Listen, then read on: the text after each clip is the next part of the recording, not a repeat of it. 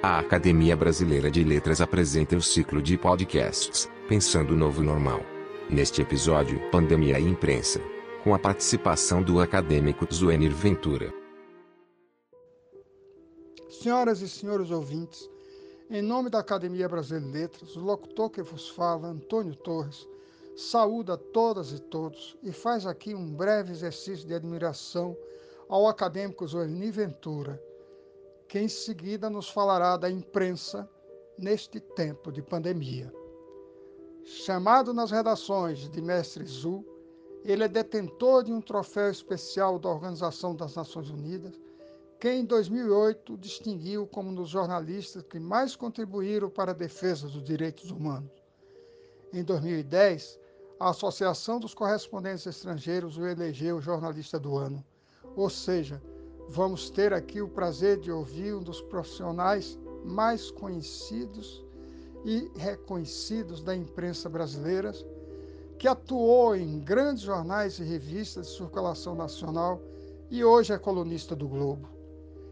Entre os seus trabalhos de maior sucesso, inclui-se a série de reportagens intitulada Os Anos 60, a década que mudou tudo, de 1969, posteriormente publicada em livro. Outra famosa série de reportagens do Zeni foi sobre o Acre de Chico Mendes, com a qual ele ganhou o Prêmio ESSO de Jornalismo e o Prêmio Vladimir Herzog. Igualmente marcante é a sua trajetória de escritor, a partir do livro 68, o ano que não terminou, que já vendeu mais de 400 mil exemplares e serviu de inspiração para a minissérie Os Anos Rebeldes, da Rede Globo. Daí por diante, já com um grande público conquistado, Zueni passou a ter uma presença constante nas livrarias, com títulos muito atraentes, como Cidade Partida, Prêmio Jabuti de 1994, Inveja, Mal Secreto, Chico Mendes, Crime e Castigo, Minhas Memórias dos Outros, etc. E mais recentemente, o romance Sagrada Família. Como se isso fosse pouco, ele co-dirigiu o documentário Um Dia Qualquer e foi roteirista de outro, Paulinho da Viola, Meu Tempo é Hoje, dirigido por Isabel Jaguaribe. Sucessor de Ariano Suassuna na cadeira 34 da Academia Brasileira de Letras, Zueni Ventura foi recebido na casa de Machado de Assis pela imortal Cleonice Berartinelli em 6 de março de 2015. E aqui está ele. Agora, a palavra é sua, mestre Zu. Desde que comecei na imprensa como arquivista, lá pelos anos 1960, este é um dos momentos mais difíceis para o exercício da profissão. Mesmo considerando o período em que enfrentamos a censura prévia durante a ditadura militar. Porque agora temos reunidas né, ao mesmo tempo a crise política, a econômica, a do meio ambiente, a sanitária a causada pelo vírus que atinge especialmente a nossa categoria, as chamadas fake news. Começando pela pandemia. Tivemos que estabelecer uma parceria com a ciência para tentar decifrar esse misterioso coronavírus que nos apavorava e nos apavora, a nós e ao mundo Raro noticiário de televisão tratando do assunto que não tenha a presença de um ou uma pneumologista, infectologista, enfim, um ou uma especialista. Entre parênteses, a discreta doutora Margarete Dalcom, por exemplo, virou, contra a vontade, uma celebridade. A mídia não lhe deu sossego durante a quarentena. Ao falar das fake news, eufemismo de mentira, é preciso antes lembrar do significado de pós-verdade eleita em 2016 como a palavra do ano pelo dicionário Oxford, que a descreve como a situação em que os fatos objetivos têm menos importância que as crenças pessoais, em que a verdade já não é mais importante como já foi.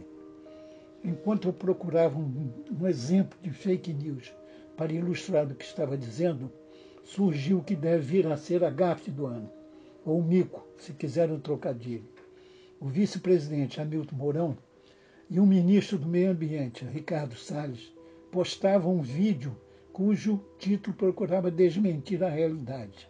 Aspa. A Amazônia não está queimando. Eles postaram.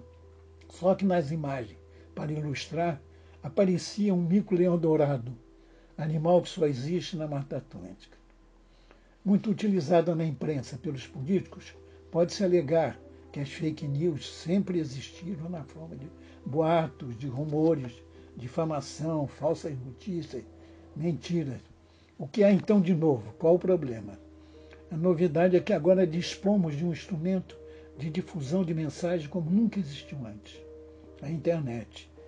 Crítico do papel das novas tecnologias, o escritor e filósofo italiano Umberto Eco afirmou que as redes sociais abrigam uma legião de imbecis, isso é entre parênteses, entre aspas, que antes falavam apenas em um bar e depois de uma taça de vinho, sem prejudicar a coletividade. A internet não é só isso, mas ela tem dado razão a Humberto Eco. A boa notícia é que o combate às fake news tem se intensificado ultimamente.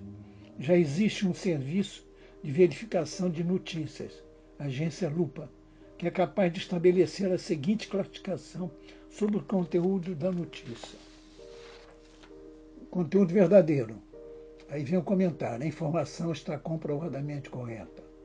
Depois vem verdadeiro, mas Aí vem o comentário: a informação está correta, mas o leitor merece mais explicações. Ainda é cedo para dizer, mas a informação pode vir a ser verdadeira. Ainda não é. Exagerado o conteúdo. A informação está no caminho correto, mas houve exagero contraditório. A outra, outro conteúdo, a informação contra, contraditória, né? A informação contradiz outra difundida antes pela mesma fonte tem um conteúdo subestimado.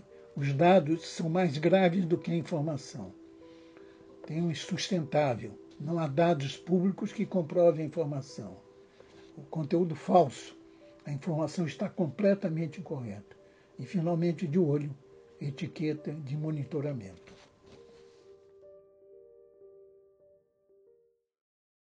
Acompanhe nosso podcast semanal, lançado todas as quartas-feiras durante a quarentena. Acesse nosso site www.academia.org.br/podcast